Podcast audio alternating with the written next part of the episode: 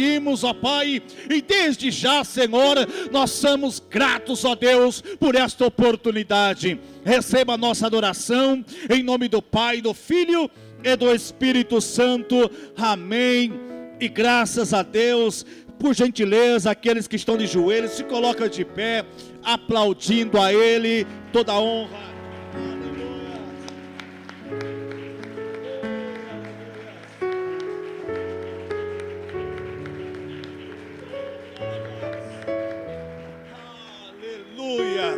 Glória a Deus. Amém, povo de Deus. Glória a Deus. O povo pentecostal já chegou? Aleluias. Glória a Jesus. Que maravilha. Pega a tua Bíblia, Pastor Nilson, com a oportunidade de dar a palavra inicial nesta noite, no nome de Jesus. Glória a Deus. Nós já vamos estar ouvindo aqui a palavra do Senhor, no nome de Jesus Cristo.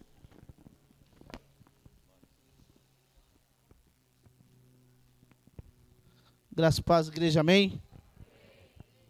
Graça e paz, igreja, amém. Louvado e exaltado seja o nome do Senhor. Você está bem? Você está bem? Glória a Deus. Também estamos bem porque estamos mais uma vez na casa do Senhor, adorando e glorificando e exaltando o nome dele, porque digno ele é de toda honra, toda glória e de toda majestade. Abra comigo a Bíblia no livro do profeta Isaías, no seu capítulo de número 38. Isaías capítulo de número 38, aleluia. Exaltado e glorificado seja o nome do Senhor Jesus Cristo.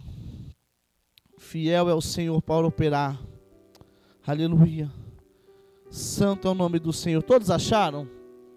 Isaías 38 diz assim a palavra do Senhor: Naqueles dias, Ezequias adoeceu de uma enfermidade mortal e veio a ele Isaías, filho de Amós, o profeta, e lhe disse: Assim diz o Senhor: Põe em ordem a tua casa, porque morrerás e não viverás. Então virou Ezequias o rosto para a parede e orou ao Senhor. E disse: Ah, Senhor, lembra-te, peço-te, de que andei diante de ti em verdade e com o coração perfeito e fiz o que era reto aos teus olhos. E chorou Ezequias muitíssimo. Então veio a palavra do Senhor a Isaías, dizendo: Vai e dize a Ezequias: Assim diz o Senhor, o Deus de Davi, teu pai, ouviu a tua oração e vi as tuas lágrimas, e eis que acrescentarei aos teus dias quinze anos. Amém? Poder sentar em nome do Senhor Jesus Cristo. Aleluia. Sobre a vida desse homem, já estava determinado e já tinha um decreto da parte de Deus sobre a vida dele. A Bíblia vai dizer que ele se adoeceu e que o profeta agora vai até a casa dele e fala para ele: Olha, coloca a tua casa em ordem porque tu morrerás. Eu não sei de que maneira você entrou aqui. Eu não sei a maneira que está a sua vida. Talvez exista um decreto sobre a sua vida, sobre a minha vida, aonde talvez venha nos acometer a tristeza, a lágrimas, a desesperança. Talvez você entrou aqui hoje falando assim: não tem mais jeito para mim, não tem mais jeito para minha família, não tem mais solução, as portas não se abrem, nada acontece na minha vida. Talvez o decreto na justiça, talvez o decreto no emprego, talvez o decreto na saúde sobre a tua vida já foi determinado. E você talvez, ou sobre alguém que você ama, ou da sua casa.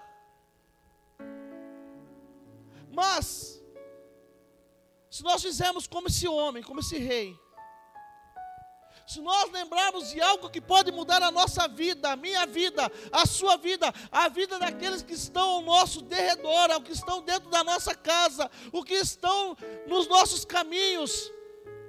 Eu te convido, meu irmão e minha irmã, a partir de hoje, a fazer como esse homem, a orar, a buscar a face e a presença de Deus, porque não há decreto, meu irmão e minha irmã, que Deus não possa mudar através da tua oração, através do teu clamor, através do, das tuas lágrimas. A Bíblia vai dizer que ele chorou muitíssimo. E ele falou com Deus que andou reto perante o Senhor. Ele falou com Deus e disse: Senhor, eu andei reto perante os teus olhos, eu fiz aquilo que lhe agrada, ei. Abre o teu coração nessa noite para Deus. Não abre o seu coração somente para a tristeza, para a angústia que quer tomar o teu ser. Não. Abre o teu coração para Deus essa noite e deixa Ele entrar e deixa Ele mudar a tua vida. O que o profeta diz? Clama a mim anunciar-te-ei e responder-te-ei coisas grandes e firmes que não sabe, mas como que eu vou clamar? Como que eu vou receber a bênção, a vitória da parte de Deus, se eu não orar, se eu não buscar, se eu não me dedicar a ter um, uma intimidade com Deus?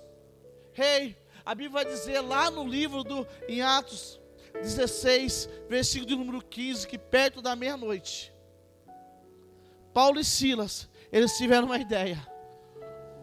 Um ora, o outro louva. E a Bíblia diz que eles começaram a orar e começaram a louvar. E de repente, no versículo 26, veio um tão grande terremoto que se abalaram, meu irmão e minha irmã. As estruturas daquele cárcere se moveram, todas as portas se abriram e todas as prisões se abriram. Ei, e tinha um decreto sobre a vida daqueles homens. Eles estavam presos, eles estavam amarrados em tronco, mas quando eles lembraram de Deus, que Deus poderia mudar a história dele, eles clamaram, eles buscaram, eles louvaram ao Senhor e o milagre aconteceu. Ei, Tiago 5, versículo de número 13, a Bíblia vai dizer: Tem alguém triste entre vós? Ore. Tem alguém contente entre vós? Louve. Ei, não deixa a tristeza, meu irmão e minha irmã, ser maior do que a felicidade que Deus tem para a tua vida. Ore, clame, busque, acredite na oração, acredite em Deus, acredite que Ele pode mudar a tua história, mudar a tua família, mudar o quadro. Ei, olha para esse irmão lindo do seu lado. Pega na mão dele aí. Pede licença com muito carinho. Balança a mão dele assim, ó. E fala assim para ele assim: Deus pode nessa noite mudar decreto. É só você orar, louvar, acreditar que o um milagre vai acontecer na sua vida, em nome de Jesus, aleluia. E só quem acredita que Deus pode mudar a tua história, aplauda e glorifica o nome dEle, aleluia. Glória a Deus. Se coloca de pé, vamos louvar e adorar o nome do Senhor. Igreja, amém? Antes de nós louvarmos, eu vou deixar um versículo rapidamente para a igreja que se encontra em Efésios, no seu capítulo 6, no seu versículo 10. Finalmente fortaleçam no Senhor e no seu forte poder. Vistam de toda a armadura de Deus para poderem ficar firmes contra as ciladas do diabo. Pois a nossa luta não é contra seres humanos, mas contra os poderes e autoridades, contra os dominadores deste mundo de trevas, contra as forças espirituais do mal nas regi regiões celestiais. Por isso, vistam de toda a armadura de Deus, para que possam resistir no dia mal e permanecer inabaláveis depois de terem feito tudo. Assim, mantenham-se firmes, cingindo-se com o cinto da verdade, vestindo a coraça da justiça e tendo os pés calçados com prontidão no evangelho da paz. Além disso, usem o escudo da fé, com o qual vocês poderão apagar todas as setas inflamadas do maligno. Usem o capacete da salvação e a espada do Espírito, que é a palavra de Deus. Orem no Espírito em todas as ocasiões e com toda oração e súplica, tendo isso em mente, estejam atentos e perseverem na oração por todos os santos. Amém? Se revista de toda a armadura de poder aqui nessa noite, para que você possa vencer a luta, as ciladas, os momentos difíceis, as guerras espirituais, as guerras mentais, as guerras físicas. E nunca pare de lutar, porque o Senhor Jesus ele é contigo. Amém? Aleluia! O que vem pra tentar ferir quem? O valente de Deus em meio às suas guerras. Que ataque é capaz de fazê-lo olhar atrás e querer desistir? Não desista. Que terrível a maré usada para tentar paralisar sua fé.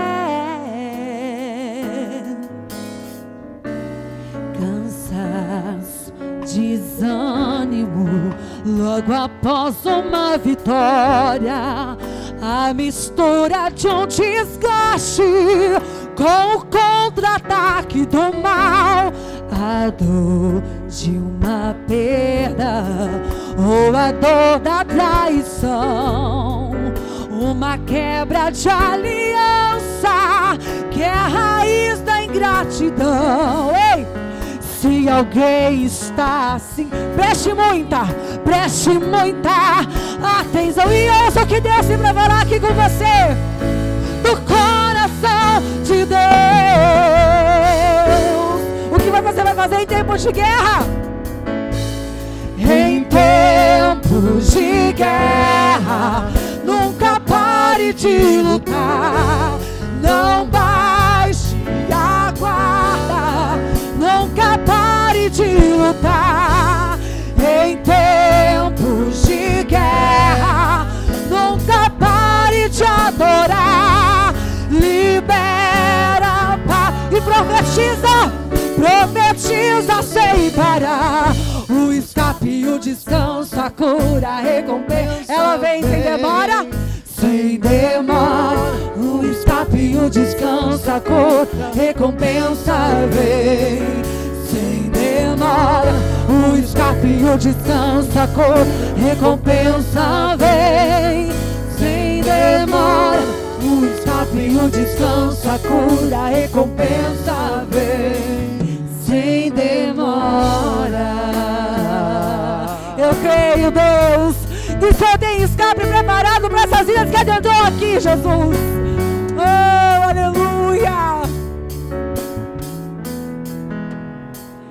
O que vem pra tentar ferir o valente de Deus em meio às suas guerras. O ataque não é capaz de fazer você parar. E o ataque é capaz de fazer orar atrás e querer e querer desistir. Oh, Deus. Que terrível arma é usada, usada pra tentar paralisar sua fé. Mas o diabo não vai conseguir paralisar sua fé nessa noite. Cansaço, desânimo, logo após uma vitória. A mistura de um desgaste com o contra-ataque do mal. A dor de uma perda ou a dor da traição. Numa guerra de aliança que é a raiz da ingratidão. Se alguém está assim, preste muita atenção e ouça aquilo que o Senhor tem preparado para você aqui nessa noite, no coração de Deus.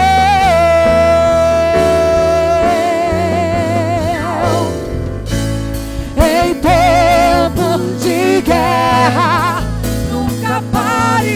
lutar, não baixe a guarda, nunca pare, nunca pare de lutar. E em tempos de guerra, nunca pare de adorar. E libera. Paz e profetiza, profetiza sem parar.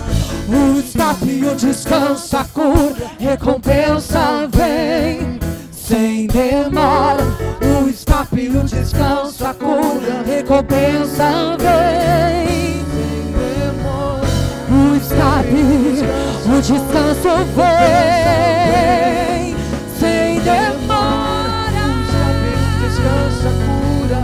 Em tempos de guerra, somente a igreja. Sem demora. Cante comigo em tempos de guerra. Em tempos de guerra, o que você vai fazer? Oh Deus, receba adoração. Escute a voz do povo que clama a ti nessa noite. Nos evita de toda a armadura de poder, Jesus. Nunca pare de adorar e libera, libera a palavra. Profetiza sem parar. Em tempos, em tempos de guerra,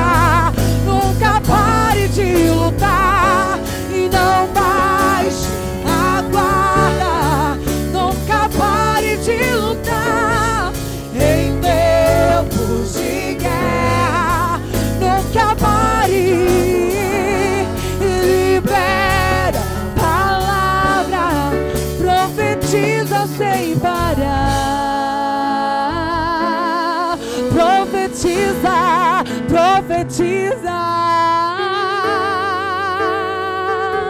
Aplauda o nome do Senhor, glorificando exaltando e bendizendo a Ele. Aleluia. Santo é teu nome, Jesus. Nós te adoramos, Deus. Nós te adoramos porque sabemos que o Senhor está no barco junto com a gente. Nós não estamos só, Jesus. Nós te adoramos,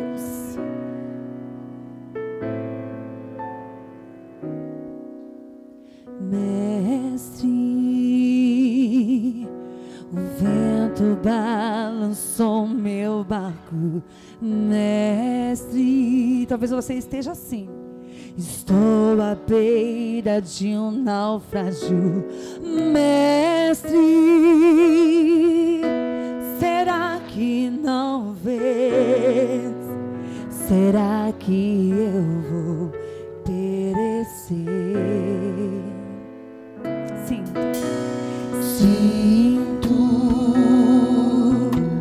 na pele o frio deste vento.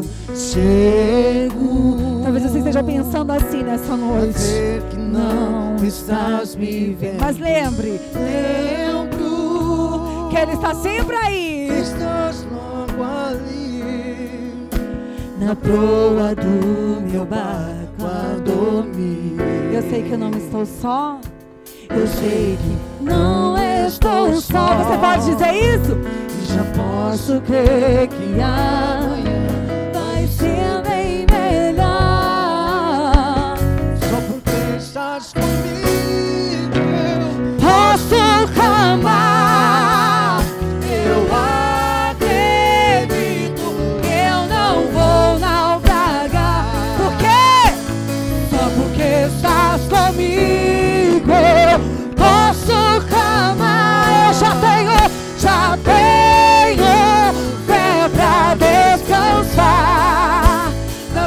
um bravo mar. Sim, eu posso clamar. Mestre, vem me ajudar. E eu sei que eu não estou só, Jesus. Eu sei que não estou só e já posso e já posso crer que amanhã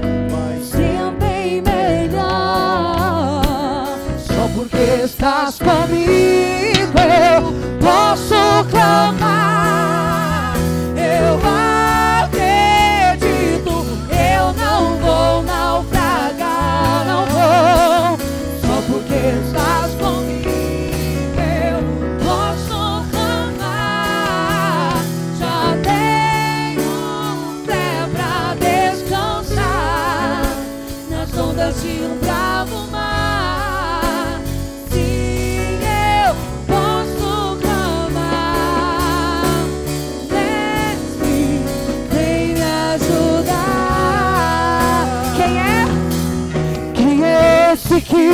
Até o vento vale obedece? Quem é ele?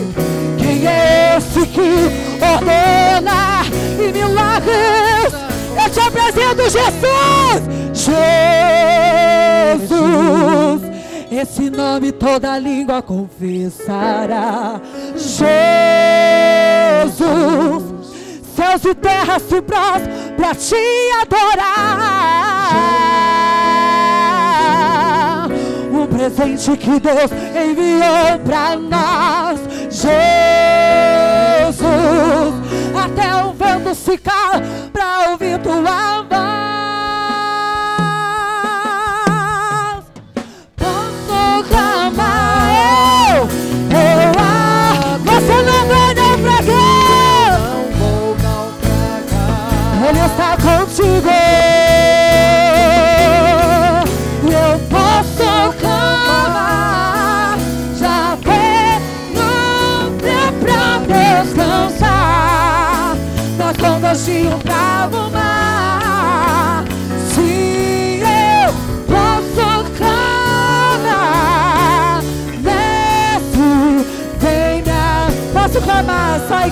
igreja, bem forte.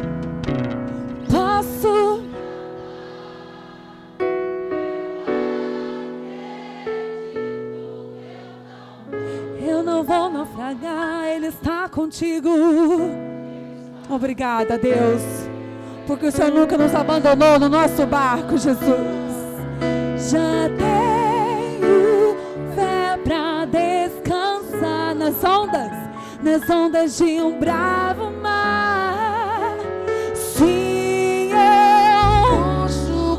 Porque eu sei que Ele me ouve. Acredito que eu não vou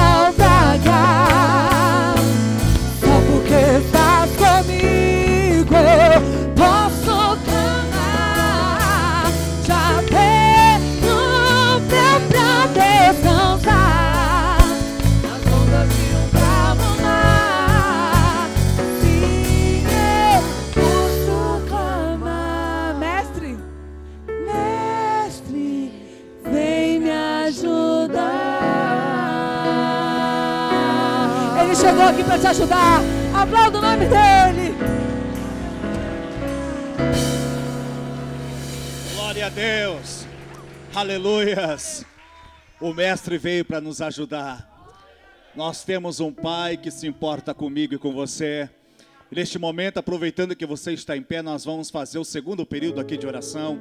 Eu queria estar chamando aqui o nosso patriarca, o pastor Daniel, para poder fazer esta oração para nos estar nos abençoando. Ore, ore pela sua família, pela vida dos seus filhos. A Bíblia diz que o mundo jaz no maligno, está sob influência do maligno na escola, no governo, em todos os locais. Mas nós, como igreja, nós oramos. E a oração feita por um justo pode muito em seus efeitos. E eu creio que através da minha e sua oração, cadeias aqui cairão por terra nesta noite. Amém ou não amém? Amém. Levante as tuas mãos, vamos orar. A paz do Senhor, irmãos. A palavra de Deus diz assim: mim e responder-te-ei, anunciar-te-ei coisas grandes e firmes que não sabes. Senhor nosso Deus e nosso Pai celestial, em nome de Jesus eu oro a Ti porque eu creio na tua palavra e no teu santo e bendito poder. Então vem, Senhor, vem, vem para operar na vida de cada um. É a tua igreja clamando, é a tua igreja buscando o teu poder. Então vai, Senhor, trabalhando em cada vida, em cada coração em cada mente, Senhor da glória, derramando a tua unção divina. Clama, charamanda glória. Vem Espírito de Deus e opera milagrosamente na vida da tua igreja, quebrando toda barreira, quebrando todo impedimento, todas as hostes espirituais da maldade seja quebrado pelo poder da tua palavra e que a tua igreja, Senhor, receba nesta noite a unção, o poder, a cura e opera milagrosamente. É o que nós te pedimos e te agradecemos em nome de Jesus. Amém, Jesus. Amém. Aleluias, com alegria aplauda ao Senhor. Glória a Deus. Glória a Deus. Assentai-vos, por gentileza.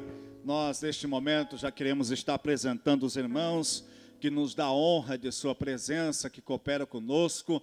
Na medida que eu falar o teu nome, você dá um sinalzinho com a tua mão, para que nós venhamos te dar um bem-vindo bem caloroso nesta noite, irmão Nelson. Cadê o irmão Nelson?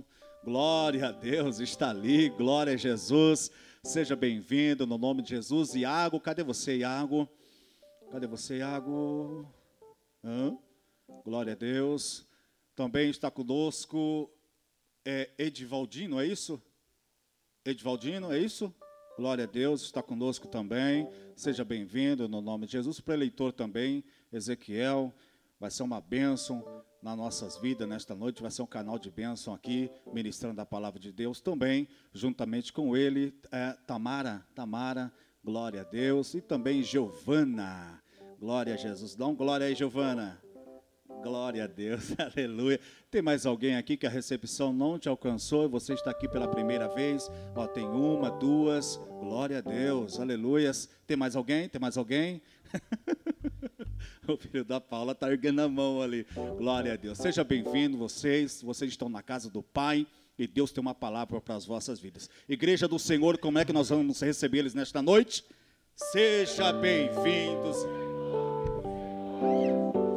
Volte sempre e traga mais. E se eles gostarem?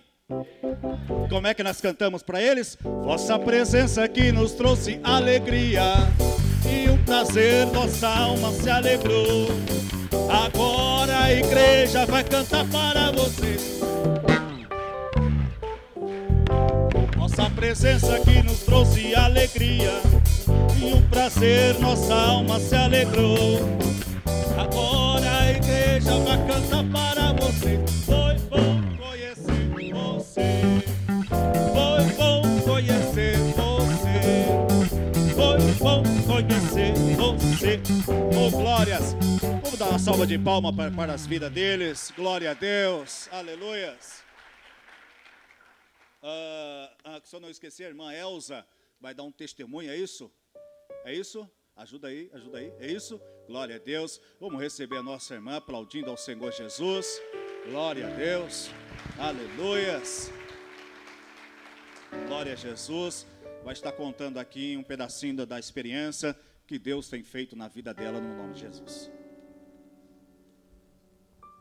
Cumprimento os irmãos com a paz do Senhor. Amém. Como é bom estar na casa do Pai, né?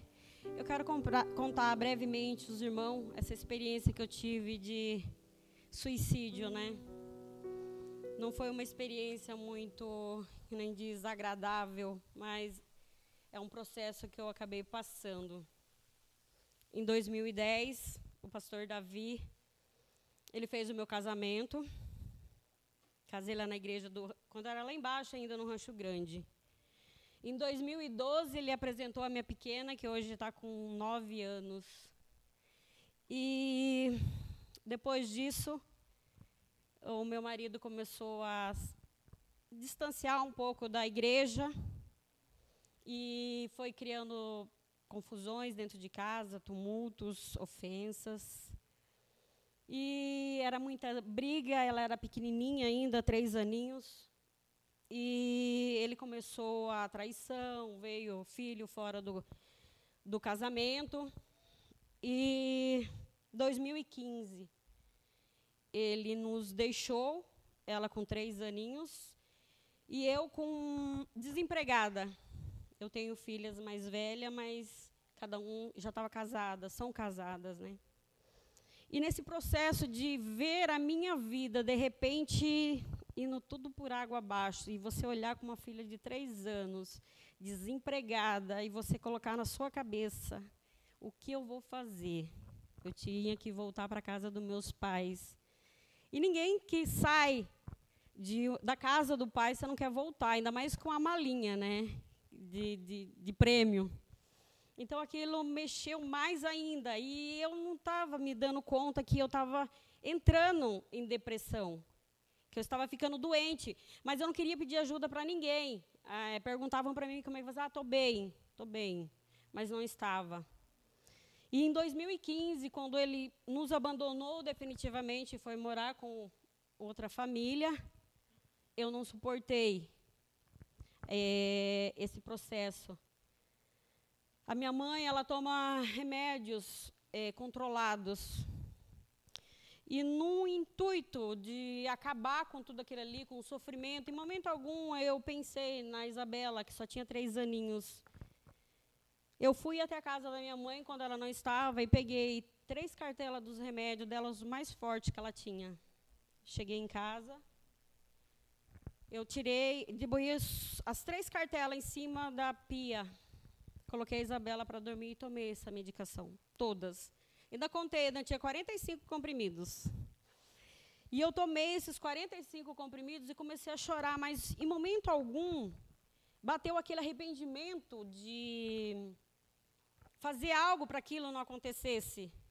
É, simplesmente eu queria acabar com o meu sofrimento, de não suportar aquilo ali, de ter que abaixar a guarda e ter que pedir para os meus pais, eu vou ter que voltar porque eu estou desempregada, meu casamento acabou, eu estou com uma filha pequena.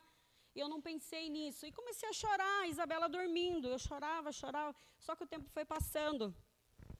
E eu não mandei conta que aquele remédio ele ia começar a fazer efeito. E quando ele começou a fazer efeito, que eu comecei a sentir dor, a primeira dor que eu senti foi no coração eu comecei a sentir falta de ar e uma dor muito forte no coração. Foi na hora que eu lembrei da minha mãe. Liguei para minha mãe imediatamente. Falei, mãe, onde a senhora está? Estou chegando em casa. Falei, corre, corre que eu fiz besteira. Nessa hora, a minha mãe mandou primeiro meu sobrinho até mim. Ele chegou, eu abri o portão, ele falou, tia, o que, que você fez? Eu só apontei para ele eu, os remédios em cima da, da mesa e apaguei. Não lembro de mais nada. Diz que ele me pegou no colo, colocou no carro, levou para o hospital, chegou lá, fui direto para a emergência. E o médico perguntou o que, que, tinha acontecido. Falaram que eu tinha tomado aquele, aquela quantidade de remédio. O médico falou assim para minha mãe: Mãe, impossível. Se ela tomou essa quantidade de remédio, ela não vai sobreviver, porque são muito fortes. Mas vamos fazer o possível. Levaram lá para dentro, disse que me é, entubaram, fizeram lavagem. O médico voltou e falou assim: Mãe, o remédio em si, eles não tinham ido todo para o sangue dela, foi só a metade. Mas ela já está agonizando. A gente tentou, a gente fez tudo, e agora a gente vai preparar a pilada para mandar ela para Sorocaba, porque a gente não sabe se ela vai aguentar daqui até lá. A minha mãe e as minhas filhas, meus irmãos, estavam tudo lá no hospital. E a minha falou assim, não, você não vai levar ela para Sorocaba. Eu falei assim, não, mãe, ela, ela, a gente nem sabe se ela vai, ela vai reagir, ela está agonizando, a gente precisa fazer alguma coisa. A minha mãe falou assim, não, eu vou cuidar da minha filha. Eu creio no Deus que eu sirvo. Eu vou levá-la para casa. Falou assim, você não pode tirar ela daqui. Olha o estado que ela está. A gente não sabe se ela vai, se ela vai sobreviver. Minha mãe falou, não, eu vou tirá-la daqui. Falou assim, então você vai assinar um termo. Minha mãe, meus irmãos assinou esse termo, levaram para casa. Cheguei em casa, eu já estava dormindo. Eu dormi exatamente três dias sem acordar, com eles me dando banho. Eu não acordava nem para assim, como se eu tivesse é, morta, não, não tinha reação nenhuma. Minha mãe até disse que colocou eu no colchão no chão. Com três dias eu abri meus olhos, mas sem saber o que estava acontecendo. Olhava para minhas filhas, tentava entender o que, que eu estava fazendo ali. Eu já estava na casa dos meus pais. E minha mãe disse que eu conversei um pouco, apaguei de novo, acho que eu fui mais uns três dias. Eu sei que nisso eu emagreci, cheguei a emagrecer seis quilos, que eu não comia, e era eles que faziam as coisas por mim. E ao acordar, despertar, de, de ver o que, o que realmente tinha acontecido, porque se, se Deus não fosse na minha vida, Deus tinha deixado eu ir naquele dia. E eu saberia que eu não ia para um lugar bom, mas Deus é tão misericordioso que Ele foi lá, Ele me resgatou daquele hospital, Ele me deu uma nova chance. Ao me recuperar tudo, eu falei assim, Senhor, o Senhor foi lá e o Senhor me tirou daquele hospital. E agora, o que, que eu faço? Sem trabalho, eu tenho uma criança para criar, eu não quero depender de ninguém. Não era orgulho, mas eu queria poder eu fazer alguma coisa de criar minha filha. E comecei a falar para o Senhor, falar assim, não, Senhor, eu não admito, eu quero fazer algo, eu quero poder trabalhar. Aí eu fui chamada na Emicol. Fui chamada na Emicol, um monte de muita gente para fazer entrevista. consegui passar na seleção e agora faz seis anos que eu estou lá. Estou criando a minha filha, graças a Deus. Deus tem dado força para mim a cada dia. Estou muito feliz de estar de volta aqui no Brasil para isso. Que eu, depois disso, depois desse processo que eu passei, eu fiquei com vergonha de vir para a igreja. É uma coisa que a gente não poderia ter, né? É vergonha, a gente tem que lutar, você tem que bater de frente com aquilo que você quer, aquilo que você sonha, porque Deus, Ele não faz percepção de pessoas, nem o que você faz. Ele conhece o nosso coração. Ele sabe do que, que a gente é capaz, até o, o limite da gente. É a gente que não sabe do nosso limite. Então eu sou grata a Deus pela minha vida. Hoje a minha pequena está com nove anos, graças a Deus. E estamos nós duas aqui de novo na casa, né? De volta para a igreja do lugar onde eu falei para ela, falei, filha, a gente não vai mais sair de lá. A gente vai prosseguir na fre na, com Deus é, no controle da nossa vida. Como até agora nunca faltou nada para nós, a gente sempre conseguiu as coisas. E em nome de Jesus vai ser daqui para frente. Amém? Agradeço a oportunidade em nome de Jesus.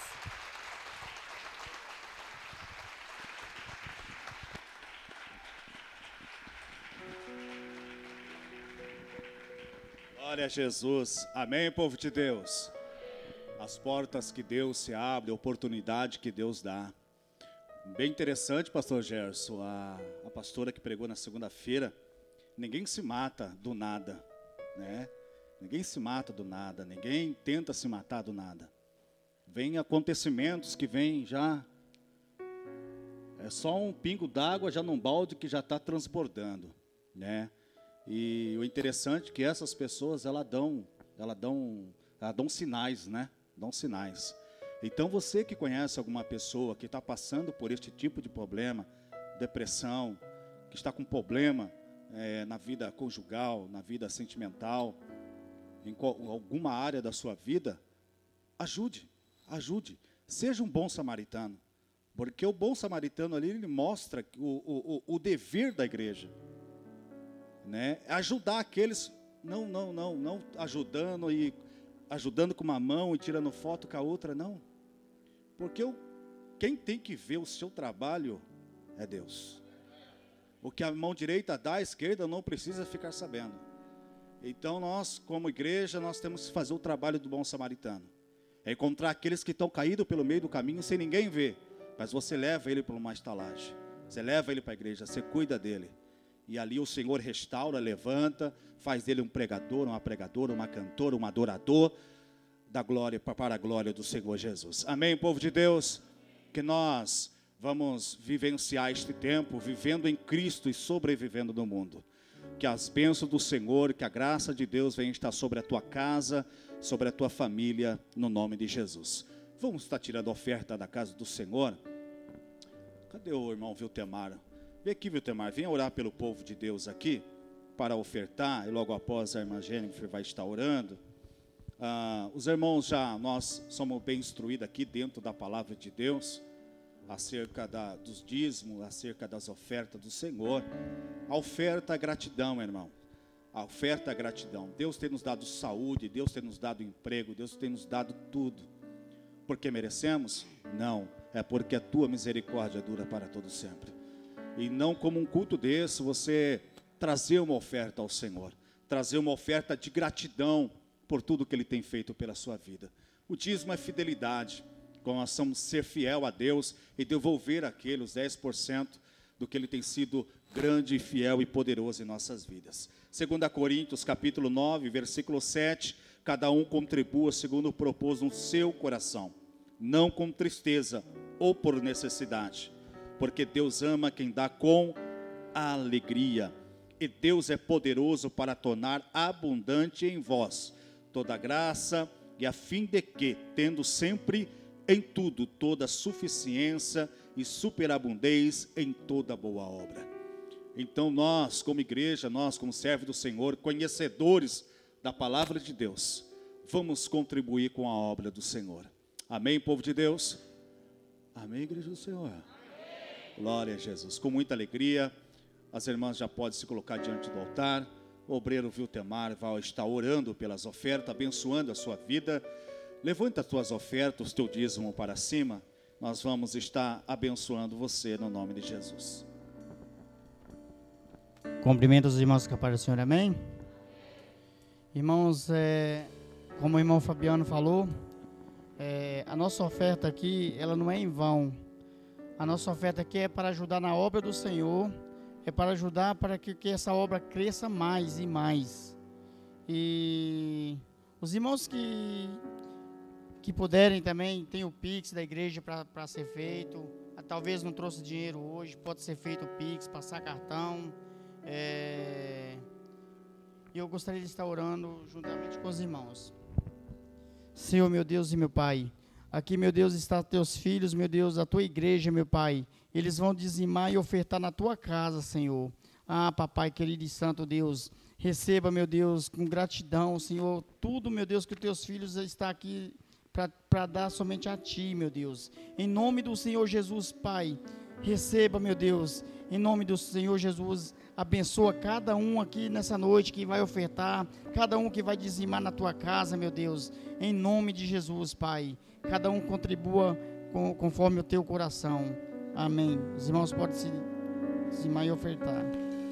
Cumprimento a igreja capaz do Senhor, amém?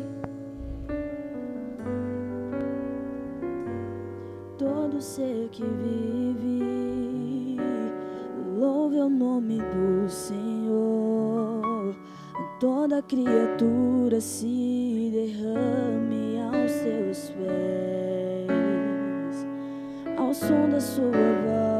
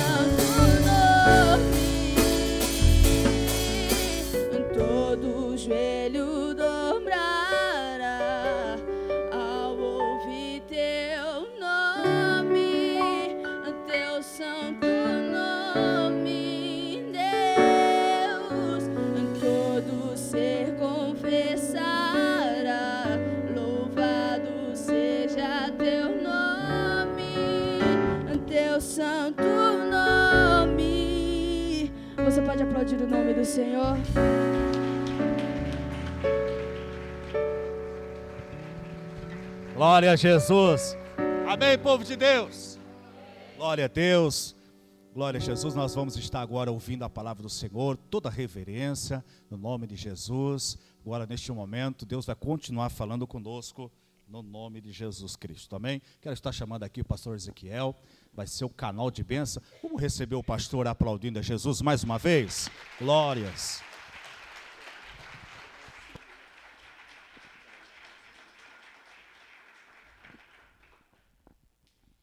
Pai do Senhor, meus irmãos. paz do Senhor, meus irmãos. Meus irmãos, para mim é motivo de alegria estar mais uma vez aqui nessa casa. Eu não vou ficar falando do amor que eu tenho aqui, não, que toda vez eu falo, né? Mas saudade eu tava muita de vocês e pastor Davi Emerson, um pastor que tem feito um diferencial na minha vida que ele nem sabe, mas aí vocês contam para ele depois. E vocês são bênção de Deus. Irmãos, eu disse da última vez que eu estive aqui que por várias vezes eu vim e não deu para trazer a esposa devido às programações dela. Mas hoje eu consegui uma agenda com ela, está aqui. A irmã Tamara, minha filha Giovana. E depois de Deus, elas são a causa pelo qual eu vivo. Eu louvo a Deus pela minha família. Glória a Deus. Meus irmãos, não quero ser enfadatório. Vocês já sabem que eu sou um caipira do mato, não sou um pregador, mas que com muita simplicidade, muita dependência de Deus, eu procuro sempre trazer aquilo que Deus realmente coloca no meu coração. Às vezes eu vejo as pessoas tentando enfeitar tanto, né, o que já está bonito. E eu oro a Deus e falo: Deus, eu não estou no nível desses caras, não tem como nem competir. E aí vem uma palavra no meu coração que diz assim: Mas em Cristo Jesus, nós somos mais do que vencedores. Porque no mundo há uma competição e para você vencer alguém, você precisa competir com alguém. Mas no reino de Deus não dá para competir. No reino de Deus, quando eu ganho, você ganha também. Porque a sua vitória é a minha vitória. Glórias a Deus. Irmãos, abra comigo, por gentileza, Atos dos Apóstolos, capítulo de número 20 e o verso 9. Eu vou procurar ser o mais rápido e objetivo, para que não venha enfadar você e que você venha também entender o propósito desta palavra.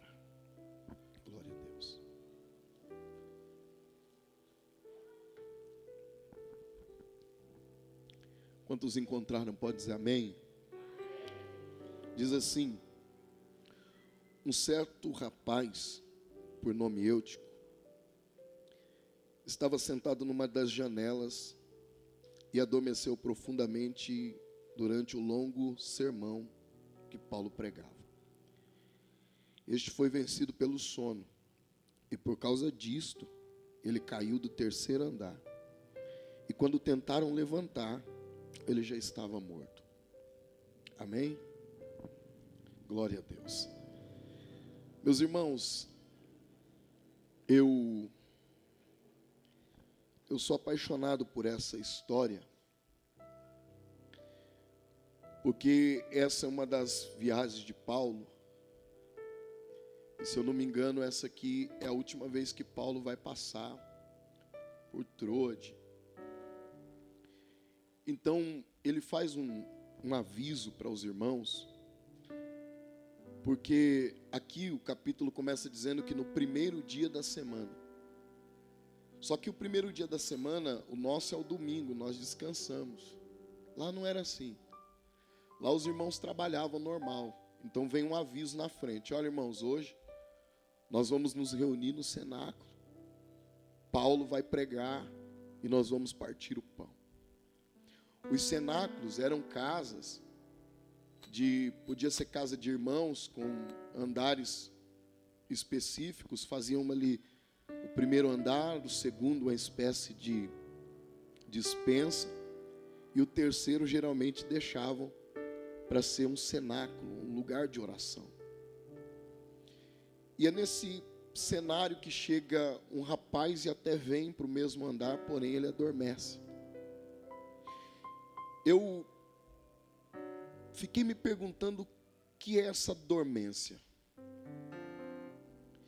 E eu acho muito lindo porque Lucas ele dá um detalhe que é importante você guardar, que no final você vai entender. Lucas ele escreve algo muito interessante aqui. Ele diz assim: "E havia muitas luzes no cenáculo". Só que este rapaz ele é tomado e vencido pelo sono. E quando eu li isto, o Espírito Santo ele começou a me fazer lembrar alguns prejuízos do sono. Eu posso citar aqui vários, e eu posso começar dizendo: foi citado aqui que ninguém se mata da noite para o dia. E um dos prejuízos do sono, um dos prejuízos que o sono produz em nós. Por exemplo, o prejuízo do sono de Eli. Diz que enquanto Eli dormia, a lâmpada do templo se apagava. E essa lâmpada não é uma lâmpada normal, acesa com isqueiro, com uma pederneira. Esse fogo que está aceso no, na, na, lâmpada do templo é um fogo que havia descido do céu, consumido o holocausto, e o sacerdote tinha que manter aquele fogo aceso. Só que a gente vai se embolando tanto com as coisas da vida, a gente vai deixando tantas coisas ir acontecendo que a gente nem percebe que dentro de nós uma chama vai se apagando. E eu estou falando aqui de vida profissional também. Nós começamos até bem numa cidade, numa empresa, mas devido ao sono do nosso sentimento, porque hoje nós estamos em muitos lugares. Eu disse que eu, eu fui chamado a atenção esses dias por alguns diretores dizendo: você não pode dizer que depressão é uma doença, você tem que dizer que é um espírito. Eu falei: eu estou cansado de tratar a depressão como espírito. Está na hora da gente abrir os olhos e entender que Satanás é o oportunista que trabalha nessa área, mas que o sono do sentimento, da espiritualidade, espiritualidade, ele tem gerado uma dormência dentro da igreja, em pessoas, em pai de família, e é hora de despertarmos do sono, porque nós já estamos mais perto da salvação do que quando nós aceitamos a fé. Aleluia. Eu acho lindo porque Paulo escreve aos Romanos, ele diz assim: fazer isso discernindo o tempo. Gente, eu acho lindo Paulo escrevendo, porque ele diz também assim: Não vos conformeis com o mundo, mas transformai-o segundo a renovação do vosso entendimento não adianta a gente querer batalhar as guerras do presente século com uma mente atrasada. A gente tem que pôr uma plaquinha em nós escrito assim: estamos em obra. Eu estou em transformação todos os dias para me vencer. Hoje eu estou enfrentando uma batalha e amanhã eu vou enfrentar outra, mas eu estarei em modificação, eu estarei em metanoia, eu estarei em evolução, mas eu não vou deixar com que as enfermidades do, do presente século venham nos deter é um estado de dormência que nós não conseguimos entender. Um dia eu estava, eu sempre conto isso, eu brinco, eu estava, eu gosto muito de pescar, e eu tenho dois irmãos, que é o do meio, Paulo César e o Jonatas. E um dia a gente se programou para ir pescar, e aí quando a gente acabou acordando mais tarde, o Jonatas, o mais novo, é um pregador, meu filho na fé, ele é muito brincalhão, então ele tirou das nossas marmitas o, o, a mistura e deixou a gente. Quando a gente chegou lá, a gente abriu, não tinha nada. Sabe por quê? Porque a gente tinha dormido demais. Aí eu falei, como que você tirou e a gente não viu? Ele falou, eu acordei mais cedo. Porque o problema não está em dormir. Mas Paulo diz fazer isto discernindo o tempo. Porque no capítulo 25 de Mateus, falando de dez virgens, Cinco eram prudentes e cinco insensatas, mas todas dormiram. O problema não está em dormir, porque quem não cochila, uma hora ou outra. Você sabia que a igreja é o único exército que não cuida dos seus feridos na maioria dos lugares por aí? Está aqui, ó, o veterano. O veterano de guerra. Também fui soldado. E nós somos um exército que muitas das vezes não cuidamos dos nossos feridos. Porque nós temos na nossa cabeça que quem caiu, que quem apagou, não tem mais jeito. Mas a diferença está em cinco, que ainda tinha azeite nas suas reservas. Aleluia. Eu não vim aqui pregar para uma igreja adormecida. Mas eu vim aqui pregar para uma igreja que nessa última hora ainda tem combustível, que mantém lâmpada acesa. Aleluia. Vou repetir isso aqui. Eu vim aqui pregar para quem ainda tem combustível. Talvez alguém do teu lado está dormindo, está cochilando, mas você já pode cutucar ele e dizer assim: "Eu vou te acender, eu vou te clarear". Talvez lá no teu trabalho alguém está dizendo para você: "Olha, eu estou depressivo". Tem, não, não ignora não quando alguém dizer para você: "Eu não estou bem, eu preciso de uma ajuda, eu preciso". Sabe por quê? Porque a Bíblia diz assim que nós somos luzeiros de Deus nessa última hora. E deixa eu te dizer uma coisa: se você é luzeiro de Deus, você vai iluminar aonde você chegar, porque a palavra do Senhor diz que jamais pode se esconder uma candeia embaixo da mesa depois que ela estiver acesa, ou jamais pode apagar uma cidade iluminada, edificada sobre a rocha que é o nosso Deus. Você é a lâmpada de Deus.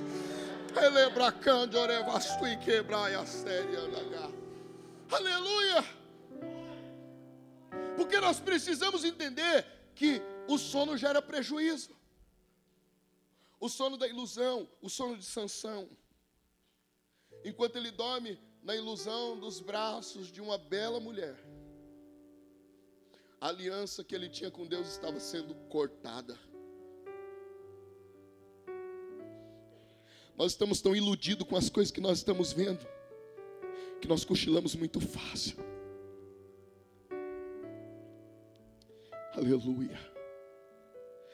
Há uma igreja militante nessa última hora, que está pronta para despertar uma geração do sono. Pode ver que a gente está vivendo a sonolência da política, da crise ética, moral tem gente que fica tão preocupado quando um camarada vai lá e fala: quando eu for eleito, eu vou colocar os pastores no lugar dele. Escuta aqui, uma igreja acesa, iluminada, nunca foi apagada por leões nunca foi apagada por perseguições, não foi apagada por pedrada, porque enquanto davam pedrada em uma lâmpada chamada Estevão e tentavam apagar ele, ele via os céus abertos e a direita do Eu estou sentindo algo poderoso aqui essa noite.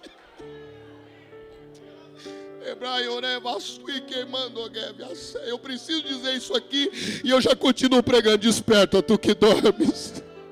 Desperta, tu que dormes. Talvez você está lembrando de alguém que está dormindo em algum problema. Levante a sua mão agora e glorifique a Deus pela vida desse aí que você julga está dormindo. E te desperta, tu que dormes, porque hoje Deus vai despertar pessoas para um avivamento incomum nessa última hora.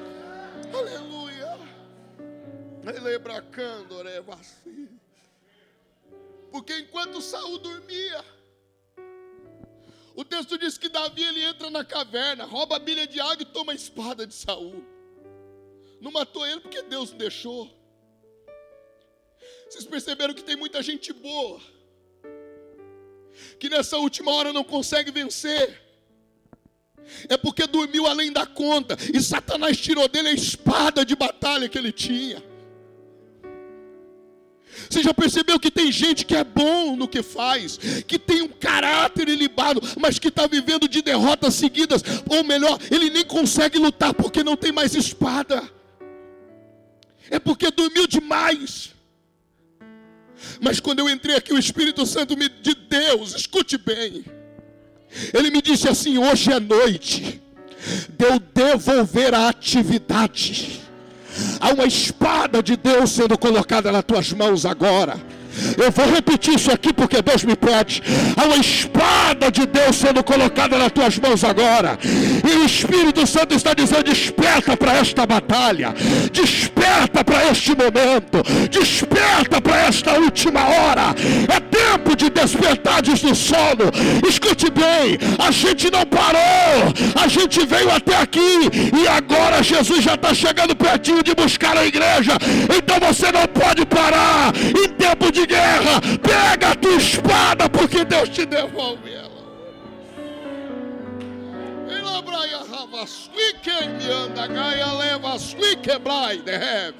Levante uma das suas mãos. Levante uma das suas mãos se você acredita. E punha aí uma espada de vitória. Porque a espada de Deus para a tua vida, Deus está te devolvendo a atividade em batalha. Está dizendo: Eu sou contigo. Desperta e tenta mais uma vez.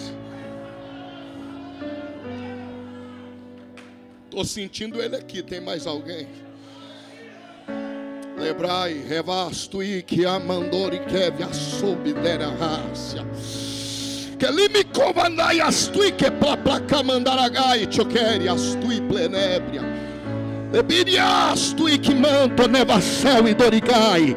Deus está presente nesta casa e vai devolver a você, aleluia, a atividade nas suas batalhas. É tempo de se levantar e tomar uma atitude. E o sono do teu prejuízo, ele é despertado hoje pelo poder da palavra de Deus.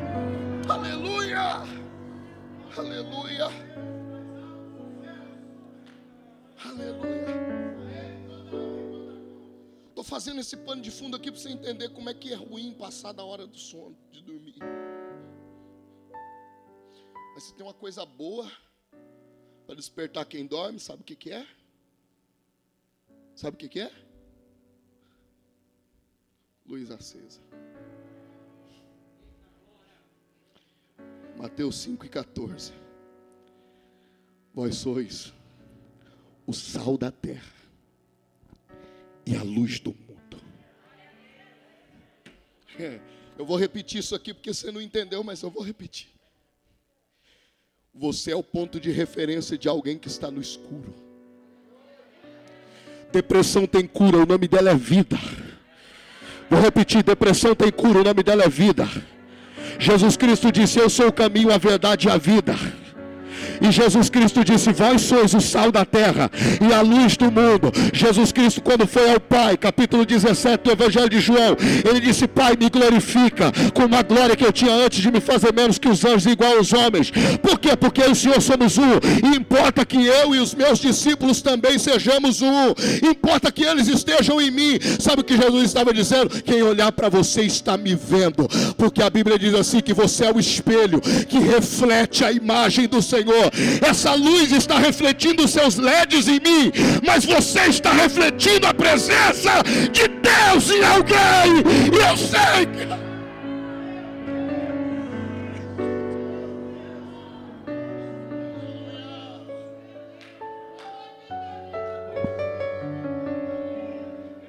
Eu já preguei aqui outras vezes, mas o clima hoje é de guerra. Não, você não entendeu, sabe por quê? Porque eu estou olhando aqui, eu não sou menino, não. Eu não preciso enfeitar a mensagem para mexer com você, mas eu preciso dizer o que eu vejo, e eu não vejo ninguém apagado, eu vejo lâmpadas acesas.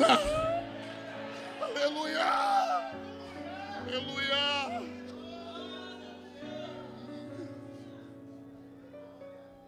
Você é o ponto de referência de alguém. Eu e minha mãe nós tivemos muitos problemas. Eu fiquei muito tempo longe da minha mãe. A gente chegou a morar no mesmo próximo e se vê muito pouco. Minha mãe é afastada da igreja. Quando eu conheci minha esposa, minha esposa ela é muito apegada na família dela, sabe? São aglutinados. Primeira coisa que a minha esposa disse para mim, eu quero conhecer a tua mãe. Falei, não, minha filha, não, vamos lá, eu quero almoçar na casa da tua mãe, eu quero participar com a tua família. Eu comecei a me aproximar da minha mãe. Eu entro no Jardim Oliveira Camargo, aqui em Dayatuba, onde minha mãe mora, e ela gosta muito de dançar os forró dela. Mas você sabe o que acontece? Eu passo, eu paro o meu carro no meio da rua, é um bairro pequeno, onde todo mundo se conhece. Então, se você parar o carro, ninguém vai brigar com você, vão te esperar. Aí eu entro lá dentro do forró, de terno e gravata, e tiro minha mãe para fora e dou um abraço nela. A minha mãe tem maior orgulho de apontar para todo mundo que está ali e dizer assim: É meu filho, ele é pastor.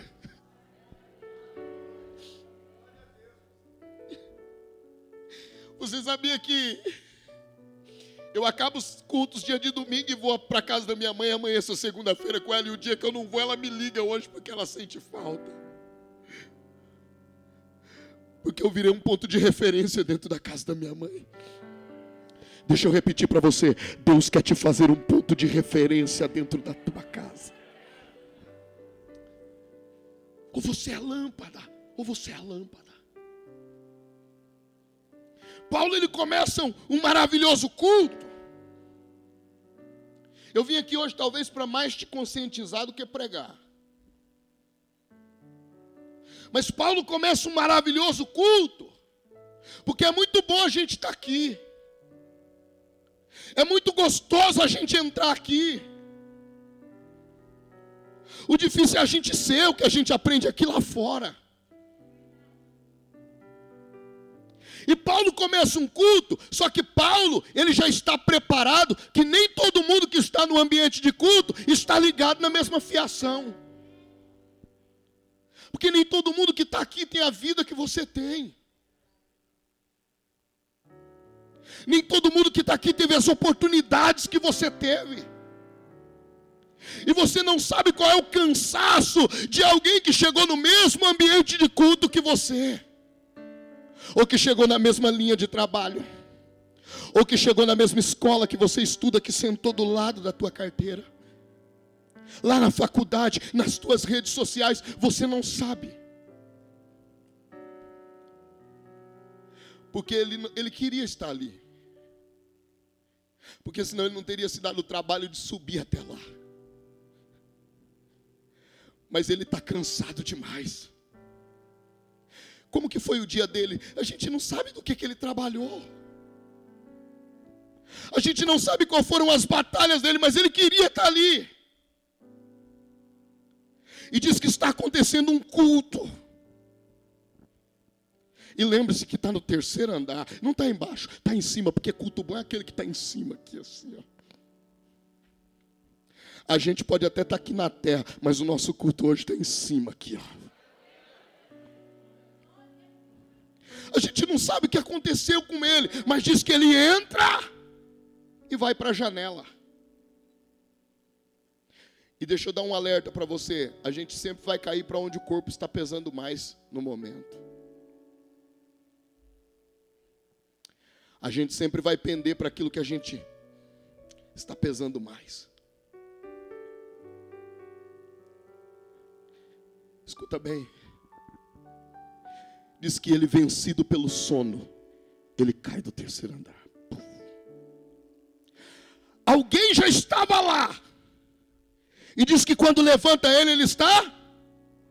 Ele está. Porque o diagnóstico de quem está apagado é dizer que quem está caído também está morto. O diagnóstico, escuta bem. Na mão de quem não tem azeite, quem foi atacado por salteadores fica na beira do caminho. E não adianta ter título, tem que ter azeite, tem que ter combustível. Vou repetir, porque passa dali um, um, um, sacerdote que era incumbido de levar o povo à adoração a Deus, a ensinar a lei, mas ele não para. E o problema não é ele parar, o problema é que ele não tem a oferecer com quem está caído. Está na hora da gente descer, se despedir dos nossos títulos e começar a parar, porque muitas das vezes o título não vale nada. Estou desmerecendo, não. Também faço parte do episcopado. Mas amanhã eu posso ser alguém que foi atacado e precisa de um samaritano. Então eu preciso pregar isso aqui. Passa ali também um levita. A única tribo que ficou do lado de Deus povo. Era para ele parar e falar: Não, eu sou levita. Mas não parou.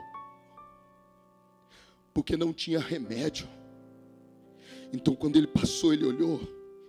Ele disse: Você já morreu, vou parar para quê? Vou embora. Mas diz que tem uma lâmpada. Na onde não era para estar, é um samaritano que vem descendo. Sabe o que eu preciso profetizar para você? Não é a chave de um apartamento nem de um carro. Eu creio. Se vier profetizar, eu recebo. Mas eu preciso dizer que o samaritano está indo em direção ao teu problema. E que o samaritano ele tem azeite.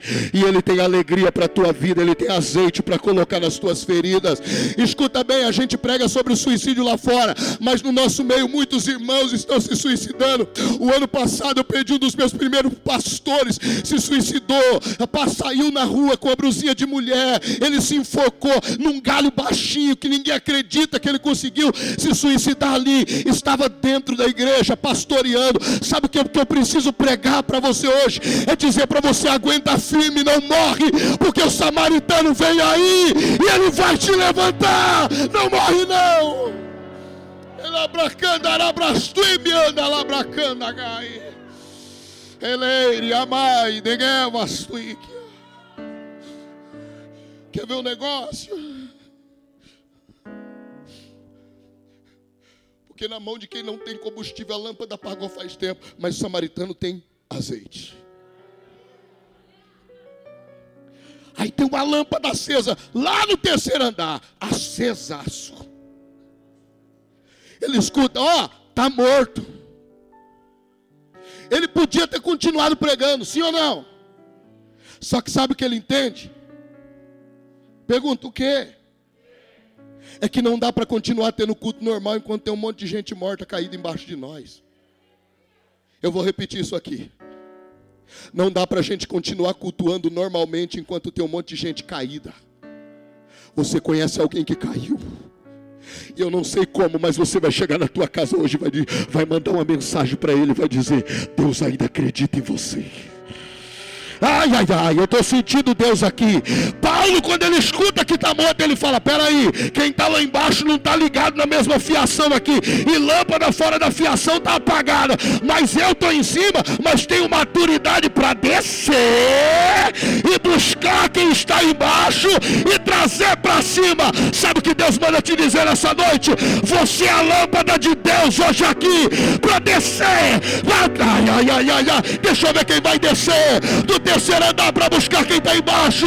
Levante a sua mão. É a sua família, é os teus amigos, é o teu patrão, é no teu.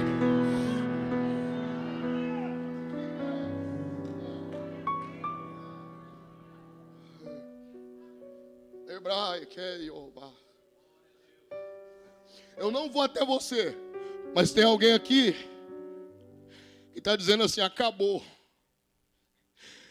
Mas aqui está cheio de lâmpada no cenáculo.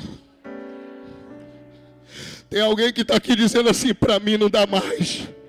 Mas está cheio de lâmpada no cenáculo. Dá para você olhar para alguém e dizer: Eu sou a lâmpada. Eu sou lâmpada. Diz para ele aí que está do seu lado: E se precisar eu acendo você. Se tiver meio apagado, eu vou acender por você. Aleluia. Zacarias capítulo de número 2. Deus pergunta a Zacarias o que tu vê.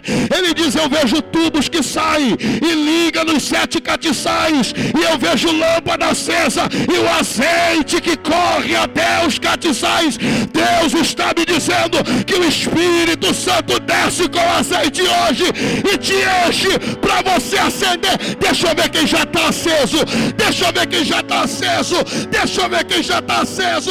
Só quem já está aceso, levante a mão para cima e se manifeste dando glória em nome de Jesus. Só quem já está aceso, só quem já.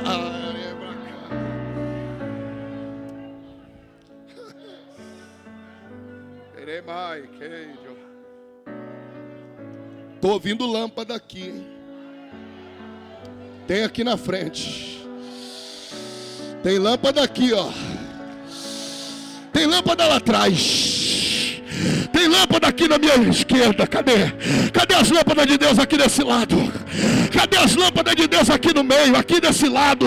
Levante a sua mão, porque além de Deus devolver espada, Deus está te dando a oportunidade de ser lâmpada para alguém. Acende em nome de Jesus. Já é hora de nós despertarmos estas pessoas que dormem do sono, porque nós somos as luzes do cenáculo.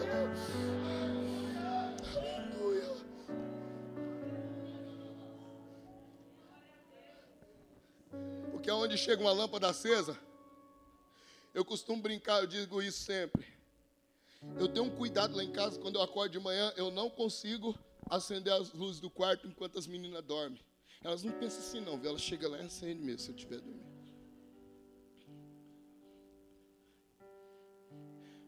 Porque se acender uma luz, a gente desperta. Eu acho lindo isso. Porque cada um de nós aqui somos o ponto de referência de Deus na vida de alguém.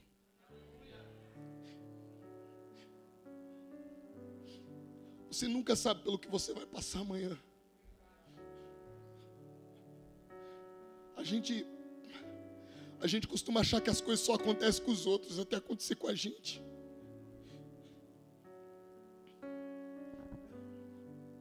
Escuta aqui. Quando tem alguém aceso, ele chega em quem está morto e insiste.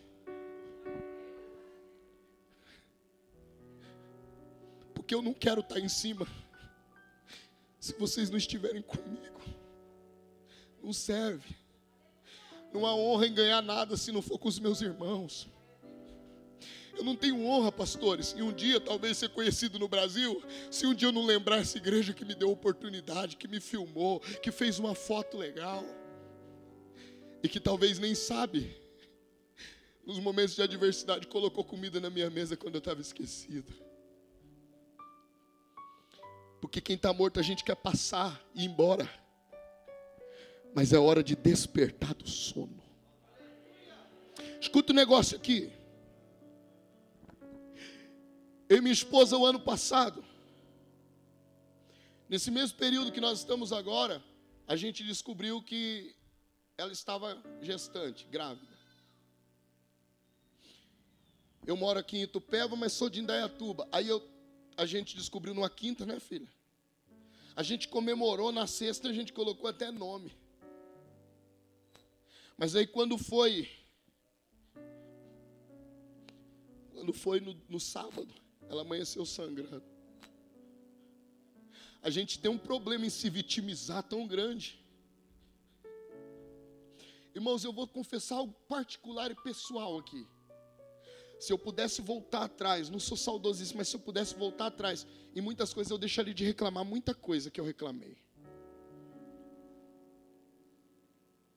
eu deixaria de achar que eu era coitado perto de muita gente que eu conheci esse ano e o ano passado. Passamos no hospital de Itupeva, a saúde lá não é muito legal. O médico olhou e falou: pode ir para casa. Só que eu estava indo pregar na cidade de Indaiatuba. E na casa da irmã dela estava tendo ali uma recepção de um aniversário. Aí eu falei: vou te levar na sua irmã, você fica lá repousando e eu vou pregar. Se eu voltar, tiver tudo bem, a gente vai para cá. Senão a gente vai no hospital. Mas aí eu fui confiante, porque a gente vai confiante. E estou pregando como? Jesus é o dono da vida, Jesus é o dono da vida, Jesus é o dono da vida. Pregar que Ele é o dono da vida é ótimo, mas quando a gente se depara necessitando do dono da vida, é muito complicado. A gente prega o dono da vida, a gente expõe as qualidades do dono da vida, mas a gente nunca imagina que um dia nós vamos precisar, literalmente, de vida na nossa casa. Quando eu cheguei lá, o sangramento havia aumentado. A gente tem problema como qualquer outro casal, mas tem uma coisa que a gente não faz é largar da mão do outro.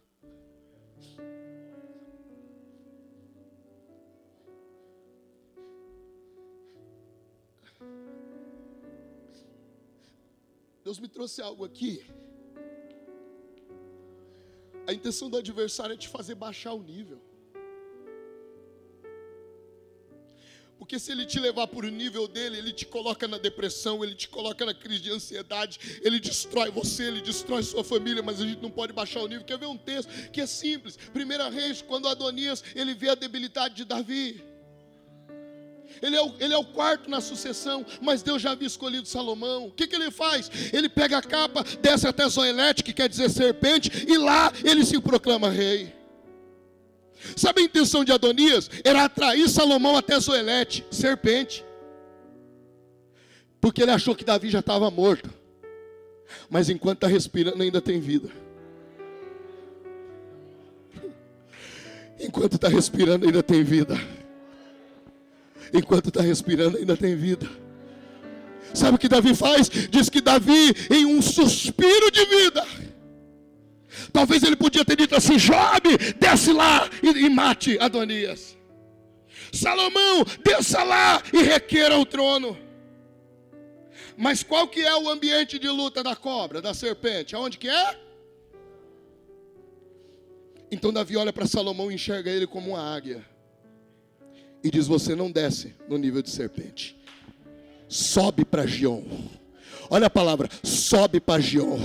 Se Zoelete significa serpente, Gion quer dizer cercado guardado, protegido.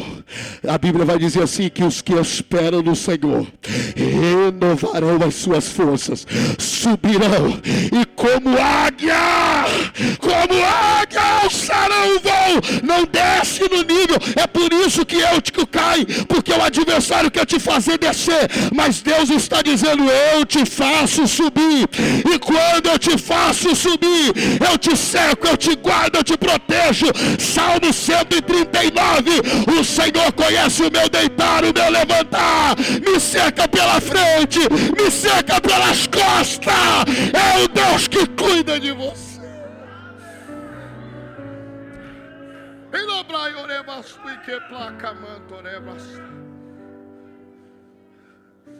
Aleluia.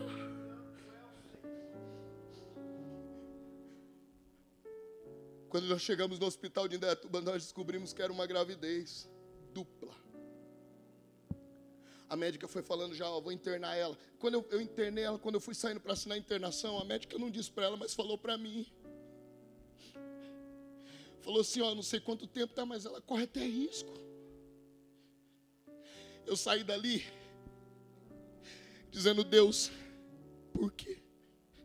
Por quê? Por quê?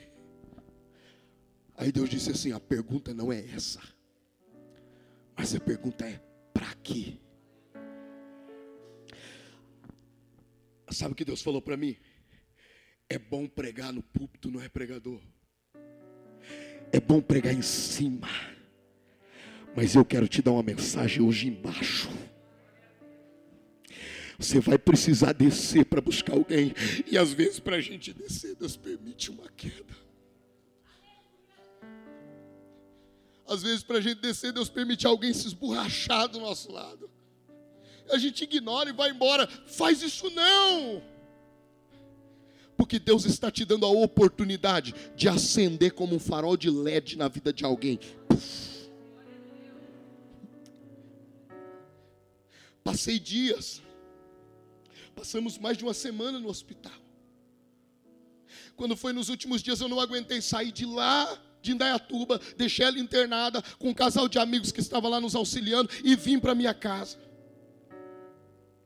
Aí estou lá na minha casa, passei aquela noite rolando no chão. Oh Deus, oh Deus, oh Deus. Quando amanheceu o dia, eu agora eu não moro mais no mesmo bairro, mas eu morava numa, rua de descida assim. Então eu morava num sobrado e a minha casa ficava no nível da rua, porém bem no alto assim. E aí, quando eu saio na varanda escutando aquela gritaria, vem descendo o senhor puxando uma corda. Eu vou se matar, eu vou se matar, eu vou se matar. Como diz o brasileiro, cada um com seus problemas, não é? Mas quando a gente é lâmpada, não é cada um com seus problemas, não. A gente é a solução para o problema de alguém. Não, vou repetir. Você não sabe ainda, mas você é a luz no final do túnel de alguém. A gente não está aqui à toa, não, irmão. Se fosse para os anjos pregar o evangelho, eles estavam aqui. É você que é a luz no fim do túnel de alguém. É você que Deus instituiu como saída para alguém. É você que Deus instituiu como restauração na vida de alguém. Senta com alguém, dá um abraço em alguém e diga: estamos junto para alguém. Eu desci, quando eu desci, eu abracei com ele e disse: Vai morrer não. Ele falou: Você não sabe a minha história? Eu falei: Nem você a minha. Ele falou: Eu te conto a minha. Eu falei: Depois você ouve a minha. Ele disse: Tá bom. Ele falou: Lá vai. Ele falou: oh, não tenho ninguém aqui, sou lá do Nordeste. Cheguei aqui para trabalhar para uma empresa. Só que tive que fazer um contrato muito longo de dois anos de uma casa devido para a empresa me contratar. Só que logo começou a pandemia, a empresa não me contratou. A minha filha mais nova tem seis meses, a mais velha dez anos, eu tenho três, ele disse. E ele falou: só que desde que a minha filha mais nova nasceu, a minha esposa se deitou em cima de uma cama, ela não fala, ela não come. Uma pessoa de 70 e poucos quilos está pesando 39. Eu posso beliscar ela que ela não tem reação nenhuma. E foi da noite para o dia, e médico nenhum descobre o que ela tem. Não se mexe, só mexe os olhos. Então eu fiz um bilhete e coloquei no meu bolso: vou me suicidar. Sabe por quê, pastor? Ele me disse. Até o momento não havia me chamado de pastor. Ele disse: Sabe por quê, moço? Porque eu tentei pegar reciclagem para cuidar das minhas filhas. Não dei conta de organizar a casa, cuidar delas. A minha casa virou um lixão. Os ratos se sentem à vontade para andar lá. Ele falou: então eu não suporto mais ver isso. Fiz um bilhete, coloquei no meu bolso, vou me suicidar. E quando encontrarem o bilhete, vai comover toda a cidade e alguém vai ajudar ela. Eu falei: você não precisa morrer. Ele falou: mas e a sua história? Eu falei: então, minha esposa está internada, acabamos de perder dois bebês. Ele me disse aonde? Eu disse lá em Dayatuba, uma cidade a 40 quilômetros daqui. Eu disse para ele. Ele disse: Você está fazendo o que aqui? Eu falei: Eu vim orar. Ele falou: Orar? Eu falei: É. Ele falou: Como assim? Eu falei: É porque a gente que é crente, quando o adversário quer nos abater, a gente põe a guerra lá no alto. E só tem um jeito de pôr a guerra lá no alto. Sabe como que a cobra, como que a águia luta com a cobra? Ela dá um rasante. Sabe qual é o rasante do crente? É o joelho no chão. Aleluia. Aí a gente pega a cobra, leva lá para cima e solta. E deixa ela se esborrachar. Porque cobra não sabe voar. O desejo da cobra é voar igual você, mas nunca vai. Porque você Deus chamou para voar. A cobra Deus chamou para rastejar.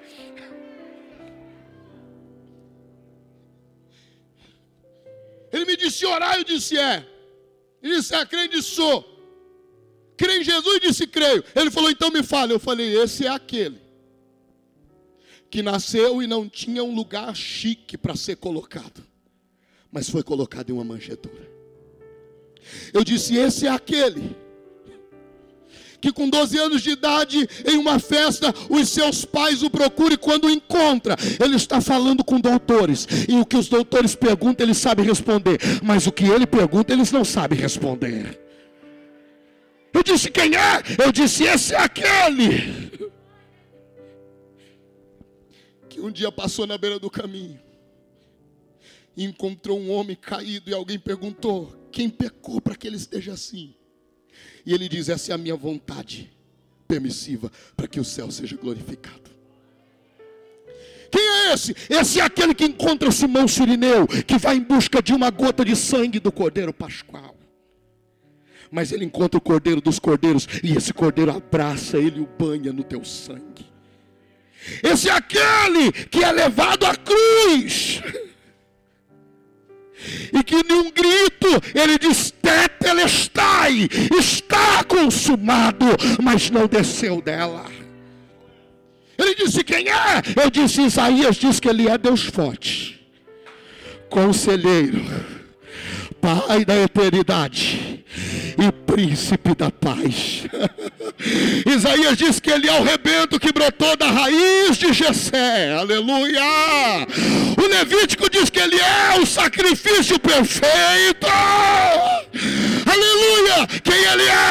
João vai dizer que ele é o cordeiro que aparece para ele na ilha de Pátimos, simbolizando a graça e o sacrifício de Deus pelo povo. Mas este mesmo também é o leão da tribo de Judá, que está dizendo: Não chore, João. Aleluia. Aleluia! Ele disse: e agora o que eu faço? Falei: volta para trás e prega para tua esposa o que eu preguei. Que é Jesus. Disse: quero. Aceitou Jesus. Subiu. Daqui a pouco voltou, bateu palma. Pastor, funcionou não. Vamos lá comigo. Eu disse: não vou hoje não. Deus falou para mim: espera um pouquinho. Eu vou dar uma mexida com você antes de ir lá. Fala que vai lá amanhã. Aí eu disse: amanhã eu vou lá. Ele disse: vai mesmo? Disse: vou. Falou: que horas? Falei: às 10. Ele falou: oh, não faltem, pastor. Eu disse: tá bom. Passei a noite cantarolando o louvor que dizia assim: Se Deus fizer, Ele é Deus. Se não fizer, Ele é Deus. Se a porta abrir, Ele é Deus. Mas se fechar, continua sendo Deus. Se a doença vier, Ele é Deus. Se curado eu for, Ele é Deus. Se tudo der certo, Ele é Deus. Mas se não der,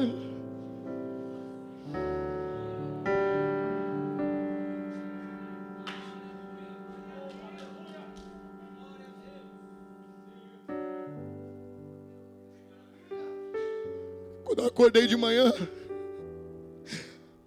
a vizinha do lado nem crente não é, nem gostava muito de crente, mas já estava lá ouvindo.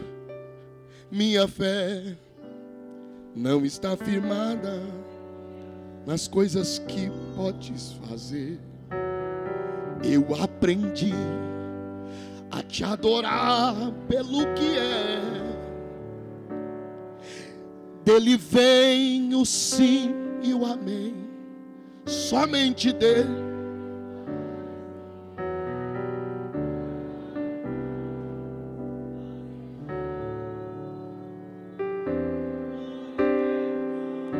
Se Deus fizer, levanta a mão. Ele é Deus.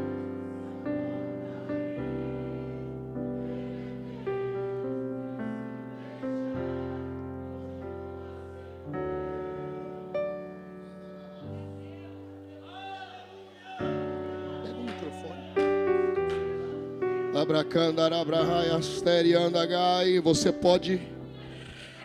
Quando eu fui subir na rua, fui cantarolando. Se Deus fizer. Deus, se não fizer, Quando eu cheguei lá, é eu já fui vendo uma senhora bem magrinha varrendo a frente.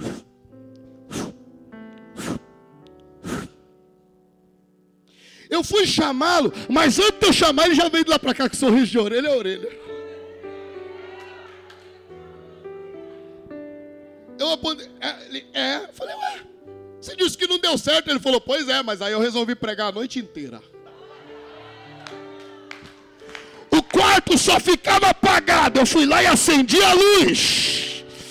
Puf. Aleluia. Eu estou sentindo que tem alguém aqui que vai chegar como lâmpada hoje em casa. O teu filho vai te olhar e vai dizer: Mãe, você está diferente, hein? Alguém vai dizer: Pai, você está diferente. Lá no trabalho amanhã alguém vai dizer: Você está brilhando.